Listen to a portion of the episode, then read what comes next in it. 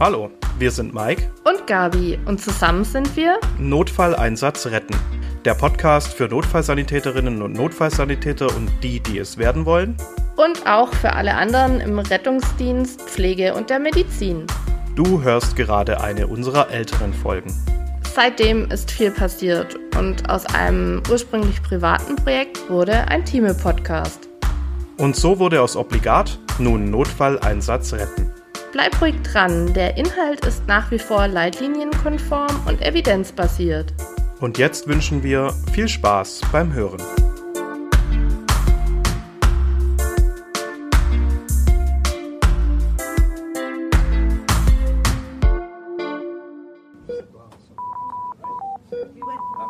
Obligat. Der Prähospitale Podcast. Hallo zusammen. Hallo miteinander. Und herzlich willkommen zu Folge 15 mit dem Titel Überdruck. Ich bin schon ganz gespannt, aber wir haben es auch schon ein bisschen ges gespoilert. Gespoilert auf Instagram. Genau. Ja. Sich selbst übertroffen mit den Stories, die du da gemacht hast. Oh, danke. Ähm, jo, wir haben äh, direkt drei äh, passende Tage sozusagen, die zu unserem Thema jetzt wunderschön passen. Und zwar war am 10. Mai der Tag gegen den Schlaganfall. Mhm. Am 17. Mai war der Welthypertonietag und am 31. Mai, also heute quasi, das Release-Datum dieser Folge, Mhm. ist der Weltnichtrauchertag. Der passt sehr gut zum beratenden Aspekt später. Richtig.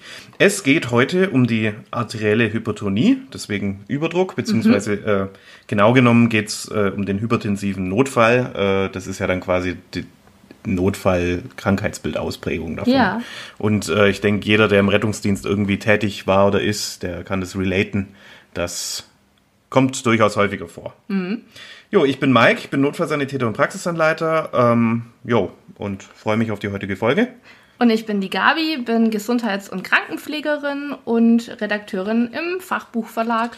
Und wie immer betrachten wir ein Fallbeispiel. Danke an alle Hörerinnen und Hörer. Viel Spaß und vergesst nicht, uns zu abonnieren und auch gerne zu bewerten.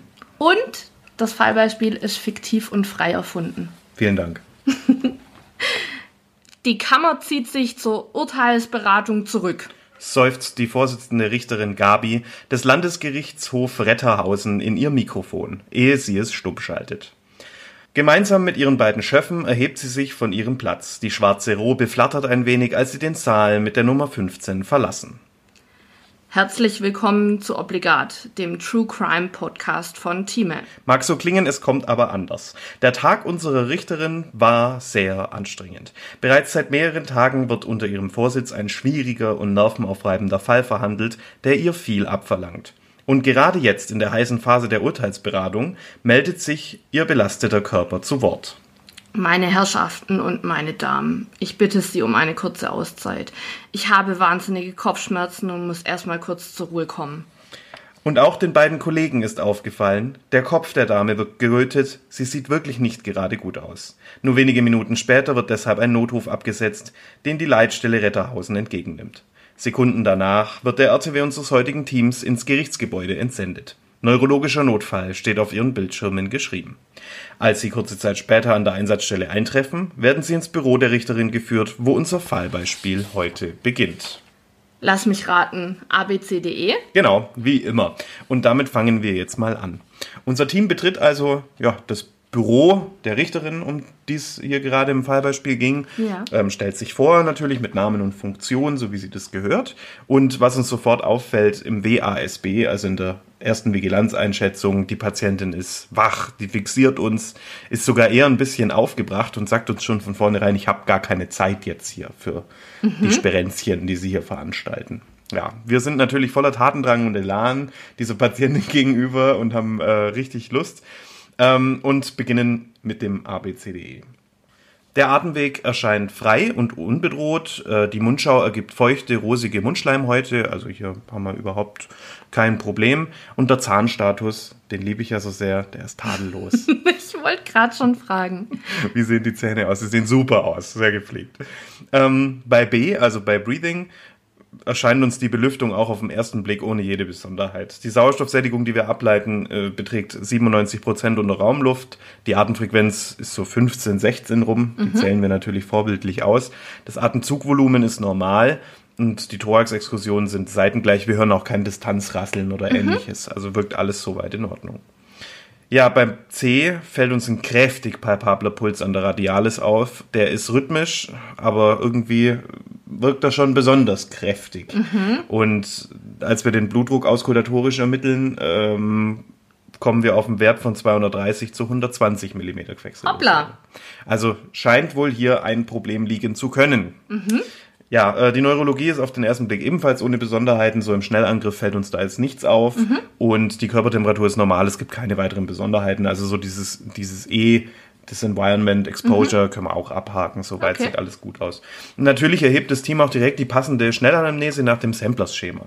Das hatten wir schon mal, ne? Das hatten wir schon mal. S steht für Symptome und die Patientin äußert hier stärker werdende Kopfschmerzen, Unruhe, Zittrigkeit, Konzentrationsstörungen, vielleicht ein bisschen Hitzewallungen und einen milden Thoraxschmerz. Also eine ganze Bandbreite an internistischen Symptomatiken eigentlich. Ja. Ähm, sie hat keine Allergien, sie nimmt keine Medikamente ein und es gibt keine nennenswerte Patientenvorgeschichte. Also Patientin ist bisher absolut gesund gewesen, ähm, hat heute nur Kaffee zu sich genommen und gibt an, es waren sehr stressige Arbeitstage mit sehr wenig Schlaf in letzter Zeit. Ähm, Risikofaktoren haben wir soweit keine, außer vielleicht viel Stress, aber Ja. sie raucht nicht, sie trinkt nicht, lebt soweit eigentlich gesund Ja. und Schwangerschaft ist ausgeschlossen. Okay. Ja, das ist ja dieses S. Und äh, mir hat mal jemand gesagt, man soll die Schwangerschaft immer zwischen 9 und 99 Jahren soll man die immer annehmen. Ja. Ausschließen lassen, dass man da nichts übersieht. Ja, ähm, in Anbetracht des auffälligen Blutdrucks von äh, 230 zu 120 und unseres heutigen Themas drängt sich da jetzt natürlich schon ein bisschen die Verdachtsdiagnose auf. Ähm, doch was für spontane Differentialdiagnosen fallen dir denn ein? Also sie hat ja Thoraxschmerzen angegeben. Wenn auch nur leichte? Ähm, vielleicht ein ACS, Wäre möglich, ja, definitiv. also ein akutes Koronarsyndrom. Ja. Ähm, oder wegen diesem extrem hohen Blutdruck äh, ein Schlaganfall. Ja, Richtung Hirnblutung oder auch Insult natürlich. Ja, kann sein. Also für uns bedeutet das unterm Strich, wir müssen erstmal kräftig Differentialdiagnosen ausschließen, wenn wir einer Patientin oder einem Patient begegnen mit derartigen Blutdruckwerten. Ähm, meinen ersten Punkt hast du auch schon angesprochen, das ACS, das akute Koronarsyndrom. Hier gehört natürlich dazu, dass jeder Patient mit äh, so erhöhten exorbitanten Blutdruckwerten ein 12-Kanal-EKG bekommt. Wir fragen die Major Risks ab für Herz-Kreislauf-Erkrankungen, also er hat erzählt ja unter anderem Bluthochdruck dazu, Ja. Hypercholesterin, Hypercholester, Hypercholesterinämie, so, jetzt. Fettstoffwechselstörung. Ja, Fettstoffwechselstörung klingt viel schöner, ja, hast recht. Ähm, familiäre Disposition und so weiter und so fort. Ja. Ähm, ich frage immer, schwitzen die Patienten? Ja, das schaue ich immer nach, weil das immer, finde ich, so ein kardiologisches äh, Symptom, Indiz ist in die Richtung. Haben wir auch schon mal besprochen in einer Folge. Ja, ich suche nach Auffälligkeiten. Natürlich gibt es da keinen hundertprozentigen Ausschluss. Ja, also ähm, es gibt halt aus, es gibt Endstemis und so weiter, also das auch ein unauffälliges Zwölfkanal ist hier natürlich kein hundertprozentiges Ausschlusskriterium, aber wir behalten das im Hinterkopf und Ja. schauen einfach, was ist die plausibelste, nachvollziehbarste Diagnose. Einverstanden. Ähm, ich würde einmal noch kurz an das Lungenödem denken, da es ja auch das hypertensive Lungenödem Ja. gibt. Also zumindest das mal im Hinterkopf behalten. Das lässt sich ja durch Auskultation relativ gut, ja, relativ gut einschätzen, ob wir da was Beginnendes äh, irgendwie vor uns haben. Ich denke, wie du schon gesagt hast, an den Schlaganfall. Deswegen kriegt jede Patientin, jeder Patient mit hypertensiven äh, Blutdruckwerten auf jeden Fall ein B-Fast. Fast macht, sagt man ja nicht mehr. Ne? Ja. Es ist inzwischen B-Fast, da kommt Balance und I noch dazu. Zu Face, Arm, Speech and Time. Und äh, Apoplex sagt man nicht mehr. Wir haben Ja. uns jetzt für Schlaganfall entschieden. Genau, also der Apoplex, nur noch mal kurz zur Erinnerung, ähm, der beschreibt ja eine plötzliche Ischämie, also einen Verschluss. Und ähm, wir halten uns da allgemeiner, weil wir können ja nicht sofort 100 Prozent äh, äh, ja, differenzieren und, und feststellen, ob es eine Ischämie oder eine äh, Hirnblutung ist. Genau, brauchen wir dann die Bildgebung in der Genau. Klinik. Jo, ich will noch das äh, akute Aortensyndrom in den Raum werfen, das auch hypertensive Blutdruckwerte machen kann. Und äh, das, auch das kann man natürlich nicht hundertprozentig ausschließen vor Ort. Aber ich messe zum Beispiel immer beidseits den Blutdruck bei Ja. internistischen Patienten. Und hier bietet es sich zum Beispiel an, den auskultatorischen ersten Wert Ja. am einen Arm zu messen und dann äh, die automatische Messung, die oszillatorische Messung an den anderen Arm zu machen. Das macht ohnehin Sinn, denn wir wollen ja eine engmaschige Überwachung der Blutdruckwerte haben. Also da empfiehlt es sich dann wahrscheinlich eher auf die automatische Messung äh, Ja. zu gehen. Und dann habe ich beide Werte. Perfekt. Ja, und zwar ganz einfach und ohne Aufwand. In den gängigen Handlungsempfehlungen für Notfallsanitäter finden wir natürlich auch was, weil es ein sehr gängiges Notfallbild ist, zur hypertensiven äh, Entgleisung, beziehungsweise eigentlich muss ich sagen zum hypertensiven Notfall, Ja. also mit Symptomatik. Ähm, wir haben hier zum Beispiel die äh, Leitlinie im Pyramidenprozess entstanden vom, äh, von der DBRD, vom Deutschen Berufsverband Rettungsdienst, die ich persönlich ja sehr, sehr mag und sehr, sehr schätze. Und hier wird äh, angegeben, wenn der Blutdruckwert über 180 Millimeter Quecksilbersäure äh, systolisch oder über 110 diastolisch liegt, dann beginnt eben diese Leitlinie. Und dann wird erstmal gefragt, gibt es klinische Beschwerden? Also ist diese hypertensive Blutdrucklage das einzige, das einzige Symptom? Und hier fragen die explizit nach Zeichen einer Organdysfunktion. Zum Beispiel Kopfschmerzen, Augenflimmern, Übelkeit, Druck im Kopf, hochroter Kopf. Den habe ich aktuell auch, aber das kommt von meinem Sonnenbrand. Gestern viel zu lang draußen. Kann ich bestätigen, ja, ja. Ich bin knallrot. Ich bin froh, dass das ein Podcast ist und kein Vlog. Ja. Weil ansonsten hätte ich, glaube ich, mich schminken müssen heute mal. Oh, weia. Ja, weil ich bin wirklich rot wie eine Tomate. Naja, äh, also immer kräftig eincremen, auch wichtig. Ja, und die schließen dann hier in dieser Handlungsempfehlung ebenfalls die drei großen Punkte aus, und zwar einmal das Lungenödem, verweisen hier eben auf den Algorithmus Lungenödem, ähm, das ACS und auch den Schlaganfall. Und ist es alles nicht der Fall und wir bleiben in dieser hypertensiven, iso isolierten Schiene eigentlich, dann ist eben nur noch die Frage, ja, okay, gibt es eine Überempfindlichkeit gegen Urapidil, gegen Ebrantil, also gegen, dem, gegen das Medikament, mit dem wir den Blutdruck dann präklinisch intravenös senken würden? Und dann geht es schon zur Medikamentengabe. Ich habe jetzt hier noch die Handlungsempfehlung für Notfallsanitäterinnen und Notfallsanitäter aus Baden-Württemberg rausgekramt, die sieht total ähnlich aus, eigentlich fast identisch. Auch äh, der systolische Druck über 180 und der diastolische über 110, also die Fachgesellschaften sind sich hier durchaus einig. Und ähm, auch hier wird nach Dyspnoe gefragt, nach Thoraxschmerz gefragt, nach Lungenödem-Anzeichen gefragt und nach neurologischen Auffälligkeiten. Und auch hier wird der Blutdruck mit Urapidil nur dann gesenkt, wenn Symptomatik vorhanden ist.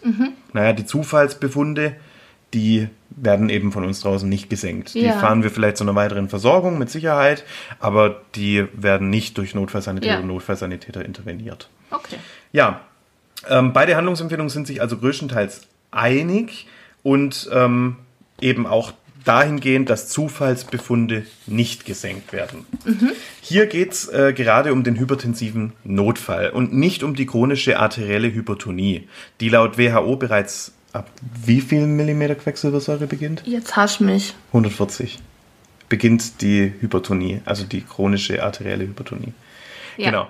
Ähm, ja, das ist ein Fall für einen Hausarzt. Da muss eine differenzierte Blutdruckeinstellung äh, erfolgen und so weiter. Da gibt's auch äh, Leitlinien dazu, komme ich gleich nochmal drauf, in denen genau beschrieben ist, mit welchen Arzneien soll wann, wie versucht werden, den Blutdruck auf ein normales Niveau zu bringen. Es gibt da auch eine große Studie, da haben sie mal ausprobiert, ob es einen Unterschied macht. Ähm, Blutdruck auf 140 mm Quecksilbersäure einzustellen oder auf 120. Und die Studie musste im Verlauf unterbrochen werden, weil äh, die Letalität höher war mit Oh. 140. Okay. Ja, also das ist definitiv schon ein Problem, dauerhaften 140er Blutdruck zu haben. Ja. Das, also die kann mal raussuchen. Ich, wir haben das im Studium mal gemacht. Ich weiß gerade die Studie nicht mehr ganz genau, wie die hieß, aber die musste unterbrochen werden. Ja. Ja, also das war sehr, sehr auffällig. Auch ein wichtiger Aspekt, wenn wir später zur Beratung kommen. Ja. Ähm, Auf jeden Fall. Ja, du, Ja. du machst gerade auch eine super Überleitung, äh, Thema Beratung. Wir haben im Rettungsdienst oft Dauerpatientinnen und Patienten. Bei denen ist man ständig wegen so hypertensiven Notfällen. Da kann jeder, der schon ein bisschen fährt und draußen im Einsatzdienst ist, sicher das ein oder andere Gesicht gerade denken. Ja, also das kommt schon immer wieder mal vor.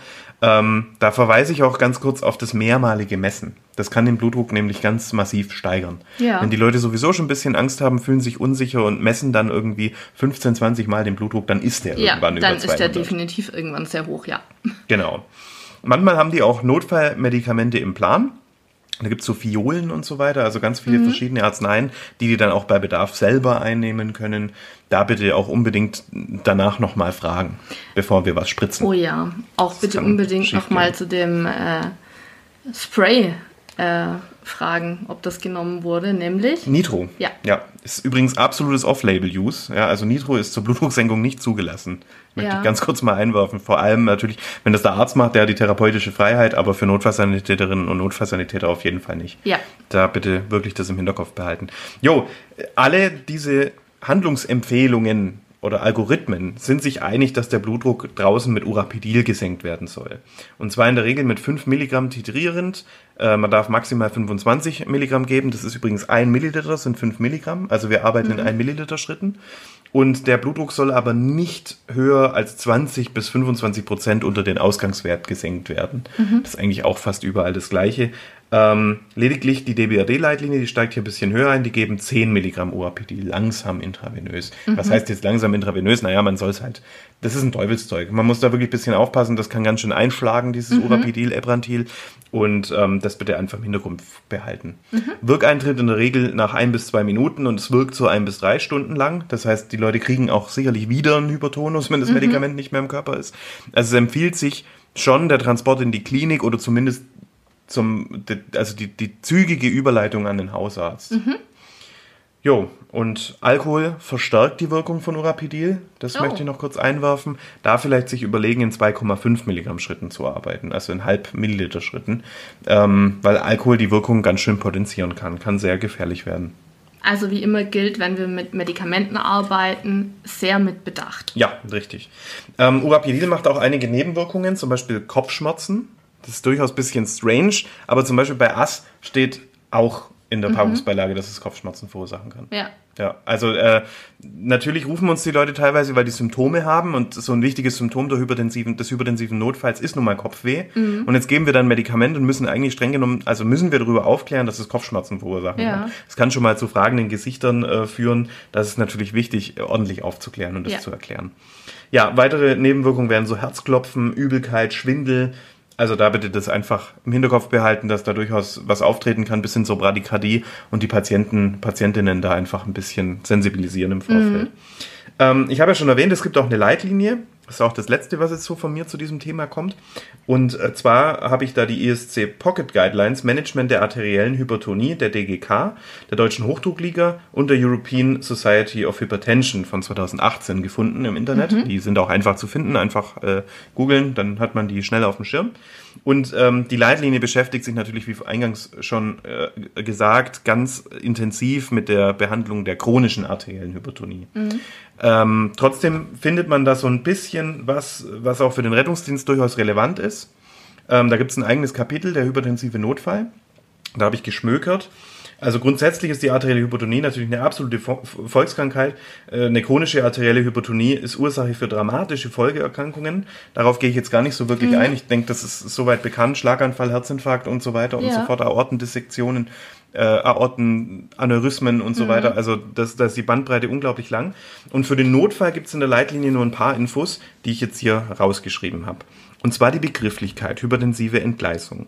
Da steht geschrieben, der Begriff hypertensive Entgleisung wurde auch gebraucht, um eine schwere Hypertonie bei Patienten ohne klinischen Anzeichen zu beschreiben. Also zum, dieser Zufallsbefund. Ich messe dir jetzt einen Blutdruck, du hast einen Wert von 230. Ja. Und ähm, genau, diese Patienten bedürfen zwar einer Blutdrucksenkung, ähm, es besteht aber selten die Indikation zur stationären Behandlung und deshalb soll man laut dieser Leitlinie ein bisschen unterscheiden. Hypertensive Entgleisung, quasi der Zufallsbefund, Ja. hypertensive Notfall, dann wirklich das Notfallbild mit Symptomen, Ja. mit Organfunktionsschädigung. Okay. Ja, dann äh, das Mittel der ersten Wahl, in den meisten Fällen Urapidil IV, in Abhängigkeit vom Blutdruckverhalten, 10 bis 50 Milligramm langsam als Bolusinjektion. Also hier haben wir die 10 Milligramm, die auch in der DBRD-Leitlinie so vorkommen. Ich würde empfehlen, da ein bisschen langsamer reinzugehen, aber naja, es kommt auch darauf an, wie Ja. erfahren ist man mit dem Medikament, hat Ja. der Patient es schon mal bekommen und so weiter. Und es wird hier extra verwiesen auf die sogenannte Weißkittelhypertonie. Sagt ihr das was? Ja, klar. ähm, die Weißkittel-Hypertonus-Patientinnen und Patienten, die haben einen erhöhten Praxisblutdruck, aber ganz normale Werte in der Häuslichkeit, Ja. weil die aufgeregt sind, wenn die beim Arzt sind. Und das betrifft natürlich auch den Rettungsdienst, das ist ja überhaupt kein Unterschied. Und ähm, man muss da einfach im Hinterkopf behalten, vor allem als behandelnde Hausärztin, als behandelnder Hausarzt, dass das äh, ganz schnell in eine manifeste Hypertonie übergehen kann. Eine routinemäßige Pharmakotherapie ist hier nicht indiziert, steht genauso in dieser Leitlinie, aber eine langfristige Überwachung ist empfohlen. Ja. Ja, also mein Fazit. Auch wenn das so im Rettungsdienst relativ häufig vorkommt und oftmals so ein bisschen, na ja, da geht man jetzt halt was für den Blutdruck, gell, Frau Müller. Ähm, es ist durchaus ein Notfall mit einer potenziellen Lebensbedrohung. Ja, wir sind hier über der Rupturgrenze mit unseren Werten. Es kann jederzeit irgendwas platzen, irgendwas kaputt gehen. Ist für die Patienten eine akute Belastung. Und ähm, natürlich ist der Einsatz jetzt nicht vergleichbar mit dem Polytrauma von der Dramatik her, sage Ja. ich mal. Aber durchaus ein gefährlicher Einsatz für den Patientinnen, für Patienten.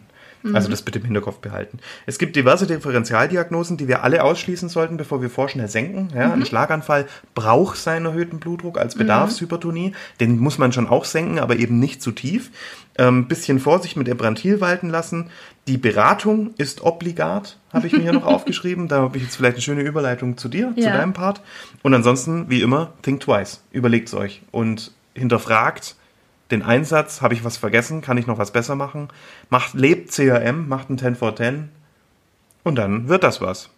Jo, Gabi. Ich habe jetzt eine Frage an dich. Ja, ich bin Ohr. Ganz Ohr. Äh, und zwar, das war jetzt quasi eine essentielle Hypertonie, die unsere Richterin da hatte. Also äh, gehört sie zu der äh, synonym genannten primären ähm, Hypertonie äh, in die Kategorie. Und das sind äh, Patientinnen und äh, Patienten, ähm, die wir zu 90 Prozent vorfinden. Das heißt, da ist die Ursache gar nicht zu 100 Prozent geklärt. Ähm, und man vermutet eine äh, genetische Disposition. Das heißt, wir müssen nach den kardiovaskulären Risikofaktoren äh, schauen. Ah, die Major Risks, ja. Ja, genau. Ähm, die hast du ja schon genannt. Ich will sie nochmal aufzählen. Das sind, äh, ist die arterielle Hypertonie, äh, der Diabetes mellitus, die Fettstoffwechselstörung und äh, auch dazu zählend wäre Nik Nikotinabusus und ein Bewegungsmangel. Das sind also genau die. Und zusätzlich äh, gibt es noch nicht beeinflussbare ähm, Faktoren, Risikofaktoren. Das ist die familiäre Ja. äh, Disposition äh, oder positive Familienanamnese. Ja, ja. Ähm, die, äh, das männliche Geschlecht. ja kann man nicht beeinflussen. Hat man wenig Genau, und das Möglichkeiten. Und das Alter. Ja klar, in meinem, ja, natürlich macht Sinn. Ja, und bei Aber, aber schön, dass es da die Unterscheidung gibt äh, zwischen den äh, Risikofaktoren, auf die ich quasi einen bewussten Ein Einfluss habe, Ja. mit Veränderung meines Lebensstils irgendwo Ja. und eben manche Dinge, die kann man nicht ändern. Genau. Also ähm, zu, oder betroffen von der primären ähm, Hypertonie sind auch deshalb eben häufiger Männer. Ja, mhm, macht Sinn. Ja. Und häufiger wahrscheinlich im gehobenen Alter, nachvollziehbarerweise. Ja. Ja. Und dann gibt es noch die sekundäre Hypertonie und das ist eben in nur 10% der Fällen ähm, so, dass, äh, dass es eben eine sekundäre Hypertonie ist und das ist meistens oder dazu zählen eben die Folgen einer anderen Erkrankung. Zum Beispiel. Zum Beispiel einer Hyperthyreose, Ah, okay. ähm, zum Niere. Beispiel Nierenerkrankungen, genau, also in Ah, dem ja. Bereich. Okay. Die Klassifikation äh, des Blutdrucks nach der WHO, das sind Parameter, die man auswendig lernen muss. du hast Mhm, ja. mich vorher schon ertappt, ähm, um eben die Situation besser einschätzen zu können. Und ähm, noch dazu erwähnt sei auch, dass die physiologischen Blutdruckwerte äh, eben unterschiedlich sind in verschiedenen Altersstufen. Mhm. Ja. Da muss man auch immer noch mal dran denken. Vor allem bei Kindern sind Ja. die Werte teilweise total abgespaced. Da gibt's aber so den, das ist ein Spruch aus der letzten Folge, den ich letzte Folge gesagt habe. Ja. Ein Kind, das sich gegen die Blutdruckmessung sträubt, braucht keine. Ja, genau. Ähm, dann vielleicht noch ganz kurz äh, grundlegend zu den Symptomen. Ähm, jetzt hier haben wir schon ein ausgeprägtes Bild von einer, einem hypertensiven Notfall gehabt. Aber bei der arteriellen Hypertonie, da ähm, ist es gegebenenfalls ein jahrzehntelanger Verlauf, der völlig asymptomatisch ist. Das wird gar nicht bemerkt, wenn man nicht regelmäßig mal zum Arzt geht. Richtig, genau. Und ähm, so erste Beschwerden sind dann in der Regel Kopfschmerzen, Schlafstörungen, Schwindel, Ohrensausen und ein Belastungsdyspnoe. ja. Was passiert in der Klinik? Also wie verläuft die Diagnostik? Vielleicht auch beim Hausarzt. Ähm, wir haben ja jetzt aber den Fall, dass wir in die Klinik transportiert In haben. diesem Fall ja. Genau. Ja, üblich wird die Erstdiagnose wahrscheinlich eher bei der Hausärztin beim Hausarzt gestellt. Ja. Ähm, da wird ein 24 Stunden Langzeitblutdruck gemessen. Und wenn der äh, nicht eindeutig verläuft, kann es auch noch sein, dass anschließend eben die Suche nach den äh, sekundären Ursachen erfolgt. Aber das wäre jetzt für unseren primären Hypertonus ähm, das Mittel der Wahl. Und wie erfolgt die Therapie? Da natürlich die Reduzier Reduzierung der Risikofaktoren an erster Stelle genannt. Ja, klar. Das ist auch, äh, worauf wir gleich noch näher eingehen. Und die medikamentöse Einstellung im, im, in der Langzeittherapie ja auch sind eben ähm, Wirkstoffe, die stufenweise nach äh, Therapiekonzept ähm, eingeschlichen werden. Und ähm, die sind zum Beispiel auch abhängig von Begleiterkrankungen. Was muss man jetzt in der Klinik beachten? In der Klinik misst man natürlich regelmäßig die Vitalparameter, insbesondere den Blutdruck, zwei bis dreimal am Tag mindestens oder eben auch nach Arztanordnung. Ja. Ähm, Macht ihr da auch Langzeitblutdruck teilweise? ja, klar. Je nach Station halt Ja. auch noch. Gerät zur Verfügung. Ja, ja. also auf der Kardiologie auf jeden Fall. Ähm, die bekommen das dann angelegt und ähm, dann läuft das im Stationsalltag mit. Ähm, bei Veränderungen melden wir das dem Arzt und ähm, wir beobachten natürlich auch das Medikamentenmanagement ähm, und gehen dann auch auf unerwünschte Wirkungen ähm, ein und melden die natürlich dann auch wieder dem Da Arzt. fällt mir gerade zum Beispiel der Beta-Blocker-Husten ein. Oder sind es Beta-Blocker, die, die so stark Nein. Husten machen? Nein, was sind denn? die ACE-Hämmer. Das sind die ACE-Hämmer. Ah ja, ja, ja, weil das ist natürlich, wenn man das nicht erklärt bekommt, Ja, ist es natürlich, das kann schon die, ich würde sagen, die Compliance der Patientinnen Ja. und Patienten sch- schmälern. Das Ja. darf ich ja nicht mehr sagen, das ist mir verboten worden. Man muss ja Adhärenz sagen. ja, genau. Habe ich es richtig formuliert? Ja. Also die Adhärenz. Ja. Gut, ähm, jetzt kommen wir auch schon zum Punkt äh, beraten, informieren, ähm, schulen und anleiten. Nicht nur in der Pflege wichtig, sondern auch im Rettungsdienst. Ja, Wir sind auch Berater Mhm. und Beraterinnen. Genau. Eine äh, Beratung ist in dem Fall immer individuell ähm, und hat zum Ziel, dass eben Folgeschäden vermieden oder reduziert werden. Und diese Beratung muss aber natürlich sehr individuell und ähm, mit dem Patienten gut abgesprochen sein ähm, und auch abgestimmt, denn derjenige muss es ja in seinen Alltag integrieren können, sonst bringt die ganze Beratung nichts. Klar. Und der Therapieerfolg ist auch voll abhängig von der Mitarbeit. Also äh, es muss demjenigen schon klar sein, dass eine arterielle Hypertonie auf Dauer ohne Therapie äh, eine tödliche Erkrankung ist. Ja. Ja. Ja, das muss man aber auch in der Deutlichkeit den Leuten sagen. Ja, genau. Und bei der primären Hypertonie ist da eben das erste Mittel, was sie selbst dazu beitragen können, um ihren äh, Erkrankungsverlauf positiv zu verein äh, Zu beeinflussen. Danke. Ja. wow, jetzt hängt's gerade. Ähm, die Änderung der Lebensgewohnheiten. Und da äh, wirken wir jetzt drauf ein und erklären denjenigen, dass sie sich eben ausreichend bewegen müssen ähm, und Bewegung auch in den Alltag integrieren müssen, dass äh, gegebenenfalls auch das Gewicht reduziert werden muss. Ähm, es sind meistens Patienten, die übergewichtig sind. Ähm, es ist ratsam, eine leichte und fettarme Ernährung ähm, in den Alltag zu integrieren. Ähm, auch der Salzkonsum sollte eingeschränkt werden, denn ähm, zu viel Salz erhöht den Blutdruck. ja. Mhm. Und so ganz ungesunde Gewohnheiten wie Alkohol, Kaffee und Stress, aber allen voran eben auch Nikotin, sollten möglichst reduziert oder ganz weggelassen werden. Mhm. Weltnichtrauchertag hier. Ja, genau. Ausrufezeichen. Absolut. Mm, Weitere Beratungsaspekte sind dann noch ähm, die Medikamenteneinnahme. Also du hast gerade schon angesprochen mit dem Reizhusten. Das muss äh, bekannt sein, wenn jemand Ja. äh, da auffällig ist, gerade im Stationssetting, äh, dann muss man da auch den Arzt informieren. Ja.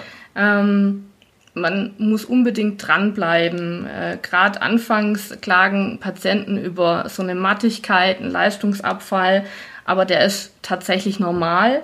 Und äh, der Körper ist eben an diesen hohen Druck gewöhnt. Und Ja. der muss sich jetzt erstmal wieder nach und nach dran gewöhnen, dass der Druck eben niedriger ist.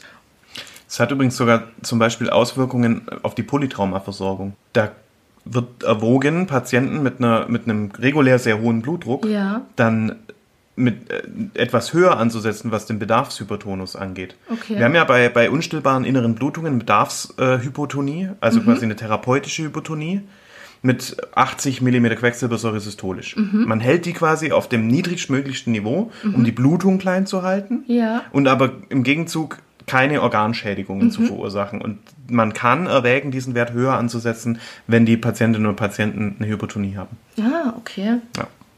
Naja, und was auch noch wichtig ist, der Blutdruck oder die arterielle Hypertonie, die ist nach zwei Wochen nicht geheilt. Also äh, nur weil ich zwei Wochen die Medikamente brav eingenommen habe, darf ich sie nicht danach weglassen. Mhm, klar, ja. Das ist so, ja, ist so ein bisschen der Trugschluss, wenn ich nicht zum Arzt gehe, bin ich nicht krank. ja. Ja. ähm, die Patienten sollten auch äh, von äh, dem behandelnden Arzt oder auch der zuständigen Pflegekraft über ein Notfallmanagement aufgeklärt werden. Ähm, am besten in Zusammenarbeit dieser beiden Disziplinen. Und ähm, Sie sollten unbedingt äh, anleiten zum selbstständigen äh, und regelmäßigen Blutdruckmessen. Und da auch nochmal ganz wichtig der Hinweis, äh, dass ein Tagebuch erstellt werden ja. sollte. Dass es nachvollziehbar ist. Ja, dass es nachvollziehbar ist. Das Tagebuch sollte mit zum Hausarzt genommen werden, dass der das auch nachvollziehen kann. Und dadurch ähm, ist ein, ein sehr, sehr positiver ähm, Aspekt beigetragen zu einer wirklich guten Langzeitbehandlung.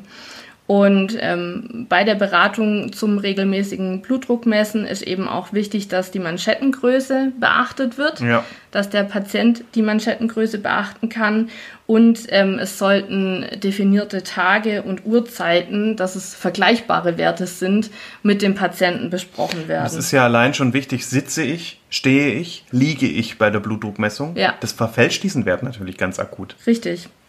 Und dann kann man vielleicht auch noch Selbsthilfegruppen äh, vermitteln und unbedingt äh, den Patienten animieren, regelmäßig zum Hausarzt zu gehen. Jo, das ist doch ein schönes Schlusswort. Ja, noch nicht ganz. Ähm, jetzt kommt noch unser Werbeblock. Ja, erzähl uns was. Wir äh, dürfen heute nochmal auf die Retten to Go Notfallsanitäter-App aufmerksam machen. Und ähm, die findet ihr in jedem App und Play Store. Ja. Ähm, ladet die euch runter. Damit könnt ihr die Retten to Go Boxen aus dem Retten Notfallsanitäter ähm, nochmal nachvollziehen und individuell überall äh, unterwegs auch lernen. Und dann haben wir heute noch einen ganz neuen Punkt, Ja. nämlich äh, Ganz Feedback. besonders haben wir jetzt unsere eigene E-Mail-Adresse Ja. bekommen. Ihr erreicht uns künftig neben den gängigen Kanälen, die bisher ja auch funktionieren und auch weiterhin funktionieren werden, Ja. unter obligat.time.de. Genau.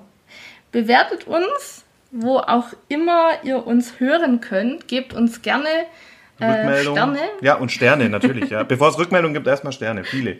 Nein, nein, natürlich nicht. Ähm, ja, wir freuen uns. Danke fürs Zuhören und bis nächstes Mal. Genau, bis Tschüss. nächstes Mal. Tschüss. Diese Folge von Obligat, der Prähospitale Podcast, ist eine Produktion des Georg Thieme Verlags aus dem Jahr 2023. Das Skript entstand in Zusammenarbeit mit der Redaktion von Retten Notfallsanitäter. Autoren und Stimmen Mike Mann und Gabi Wagner. Schnitt und Sound Daniel Dünchem. Obligat. Der Prähospitale Podcast.